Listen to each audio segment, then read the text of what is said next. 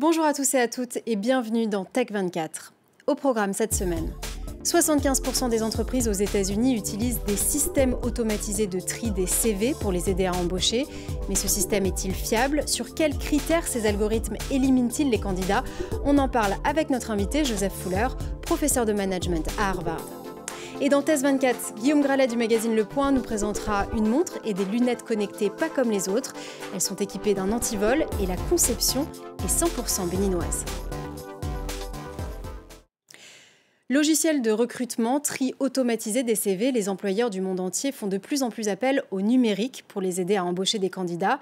Cela inclut des tests de compétences à distance, mais aussi des interviews téléphoniques par boîte vocale interactive. Alors que doit-on penser de l'automatisation des ressources dites humaines? Reportage en Chine de, nos collègues de France 3. À Canton cet après-midi, Rehangti, 20 ans, étudiante en mathématiques, s'apprête à faire ses premiers pas sur le marché du travail. Mais avant cela, elle doit passer un entretien d'embauche. Ce ne sera pas face à une personne, mais face à une intelligence artificielle que voici.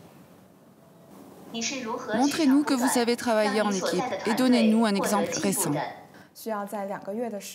Pendant deux mois, j'ai travaillé avec six personnes venues de trois universités différentes.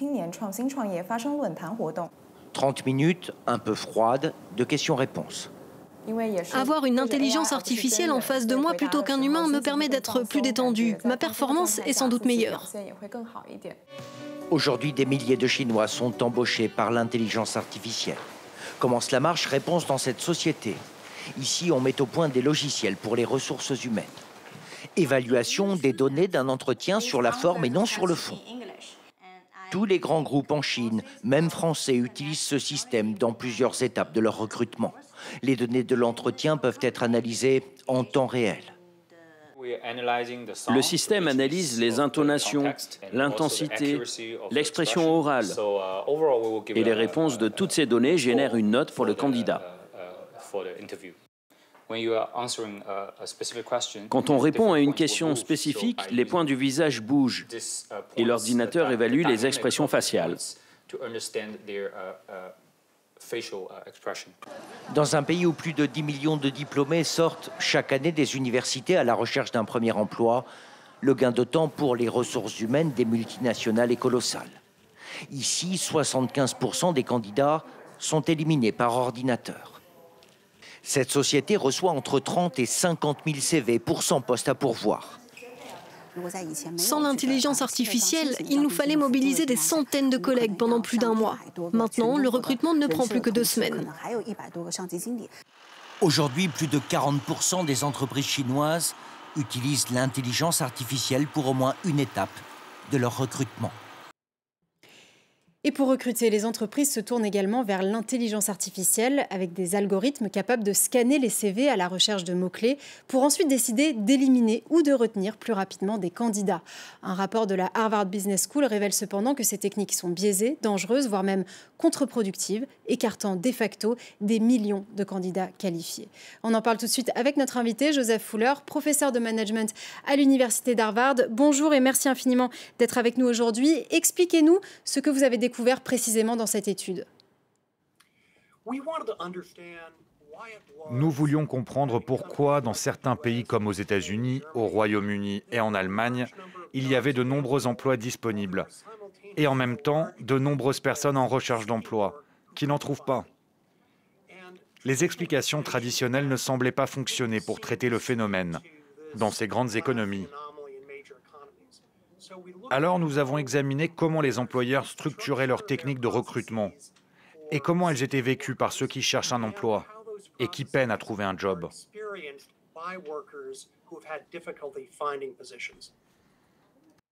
Professeur Fuller, il y a seulement quelques années, l'utilisation de l'intelligence artificielle dans ce domaine était plutôt perçue comme une aide pour lutter contre les discriminations. Est-il possible aujourd'hui de concevoir des algorithmes plus justes qui font réellement le lien entre l'offre et la demande du marché de l'emploi? Oui, je le crois, Julia. Mais cela requiert que les employeurs réévaluent la façon dont ils structurent et mettent en application leurs techniques de recrutement. Notre étude indique que l'intelligence artificielle est utilisée comme un filtre négatif. Ce filtre exclut ceux qui n'ont pas tel ou tel diplôme exclut telle personne qui n'a pas 5 ans d'expérience ou qui a un trou de 6 mois dans son parcours professionnel. Et cela a comme conséquence d'exclure tout un tas de chercheurs d'emploi qui pourtant seraient compétents pour le poste. Mais ils ont des particularités qui font que l'intelligence artificielle, telle que codée par l'employeur, les exclut. Donc, si l'intelligence artificielle était réorientée pour évoluer dans le sens de filtres plus positifs cette fois, par exemple, que faut-il savoir faire concrètement pour tel poste? Ou alors, quelles sont les 5 ou 10 choses indispensables pour être compétent à tel autre poste? Nous pensons que ce serait peut-être pour le meilleur et qu'on peut y arriver. N'est-il pas ironique finalement d'automatiser un processus appelé ressources humaines et, pourquoi est-il important de continuer à avoir des interactions en réel, en face à face, sur son lieu de travail? C'est très important de garder l'aspect humain, parce que cela ajoute une dimension de jugement et de subjectivité que l'on ne souhaiterait pas attribuer à l'intelligence artificielle. L'intelligence artificielle fait ce qu'on lui dit de faire. Le terme d'intelligence n'est pas forcément bien utilisé elle n'est pas réellement intelligente. Elle est parfaite pour filtrer à travers un nombre important de données, par exemple, pour chercher des modèles, selon ce que l'utilisateur lui demande. Nous devons rester conscients aussi du fait que les interactions humaines dans le processus de recrutement, historiquement, ont été à l'origine de la création de biais importants. Cela a été prouvé. Alors si nous pouvons mélanger l'appréciation subjective de ceux qui recrutent avec les capacités de l'intelligence artificielle de scanner à travers des milliers de CV, alors il sera possible d'identifier le bon candidat à l'emploi. Je crois qu'avec ces nouveaux filtres positifs, nous pourrons atteindre des niveaux d'efficacité et de justice sur le marché de l'emploi. Professeur Joseph Fuller, professeur donc à Harvard, merci infiniment. Et il est temps d'accueillir notre expert tech, Guillaume Gralet. Bonjour. Bonjour Julien. Alors on va justement parler de ces billets de l'IA. Qu'est-ce que ça veut dire exactement et pourquoi est-ce que euh, la technologie, l'intelligence artificielle reprend euh, nos billets cognitifs, voire même les amplifie? Oui, on en a eu une expérience euh, malheureuse avec Tai. Vous savez, c'est un chatbot qui avait été mis au point par Microsoft et qui s'est nourri en grande partie par la, la bêtise de certains internautes anonymes. Bien souvent, encore aujourd'hui, l'intelligence artificielle est entraîné par des éléments générés par des humains, de sorte que les préjugés font encore leur loi euh, dans le système. Alors, ça a été le cas euh, encore plus récemment avec le générateur de taxi GPT-3, vous savez, qui a été euh, créé par l'entreprise californienne OpenAI. Et Nature Machine Intelligence a remarqué eh bien, que lorsque euh, on entrait euh, dans le programme le mot musulman, dans deux tiers euh, des cas, eh bien, l'intelligence artificielle poursuivait une phrase qui mentionnait un acte de violence. Ce n'était le cas que de 20% du temps lorsque le mot chrétien avait été rentré dans la machine. OpenAI travaille à se débarrasser de cette islamophobie et d'autres préjugés.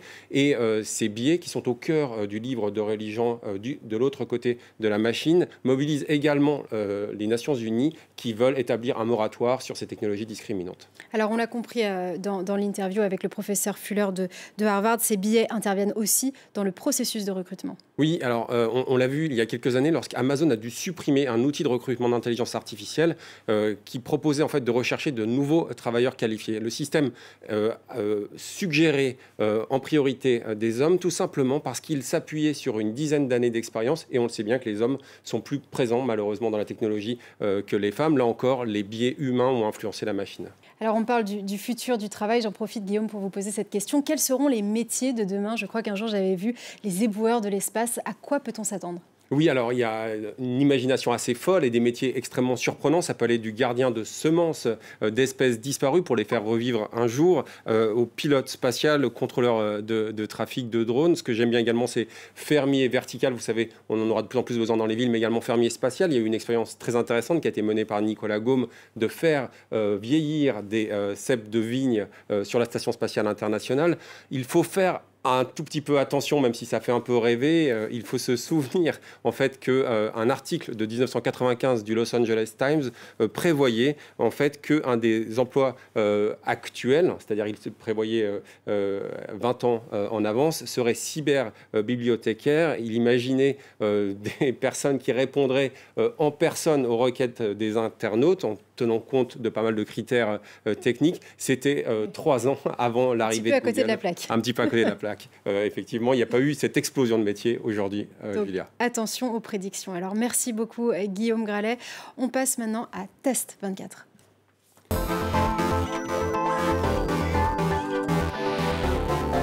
Direction cette semaine le Bénin et plus précisément Cotonou pour retrouver un admirateur de Steve Jobs et Elon Musk, un inventeur, Richard J. Ojrado, qui est donc derrière ces objets connectés que vous avez ici en plateau. Oui, pas mal d'idées hein, chez un entrepreneur de 32 ans qui avait déjà mis au point euh, une application d'autodiagnostic euh, pendant euh, le Covid. Cette fois-ci, il veut nous aider à ne pas avoir d'accident avec des, lunettes qui sont connectées, qui vont vous permettre d'écouter de la musique, mais qui vont vous permettre également eh bien, de passer un appel, de répondre à un appel sans avoir à décrocher un téléphone euh, lorsque vous êtes au, volant. et d'avoir l'air très stylé. Et d'avoir l'air un peu stylé. Merci beaucoup, Julia. Elle s'appelle Shaka. Alors, Shaka, euh, en Yoruba, ça veut dire euh, la puissance, la force. c'est l'idée de, ces lunettes. Il y a également une montre connectée hein, qui a été conçue à Cotonou. Alors, cette montre, elle veut, grâce au Bluetooth, empêcher les vols, puisque lorsque, comme elle est connectée à votre smartphone, lorsque celui-ci a disparu, on vous serait prévenu par une petite vibration. Et enfin, un ordinateur euh, qui lui euh, s'appelle Shango, c'est le dieu du tonnerre euh, au, Bénin, et qui, lui, promet une certaine réparabilité très importante, grâce notamment à un service après-vente. On doit pouvoir changer chaque pièce détachée de cet ordinateur. Merci infiniment, Guillaume. Voilà, c'est la fin de cette émission. Merci à vous de nous avoir suivis et à très vite.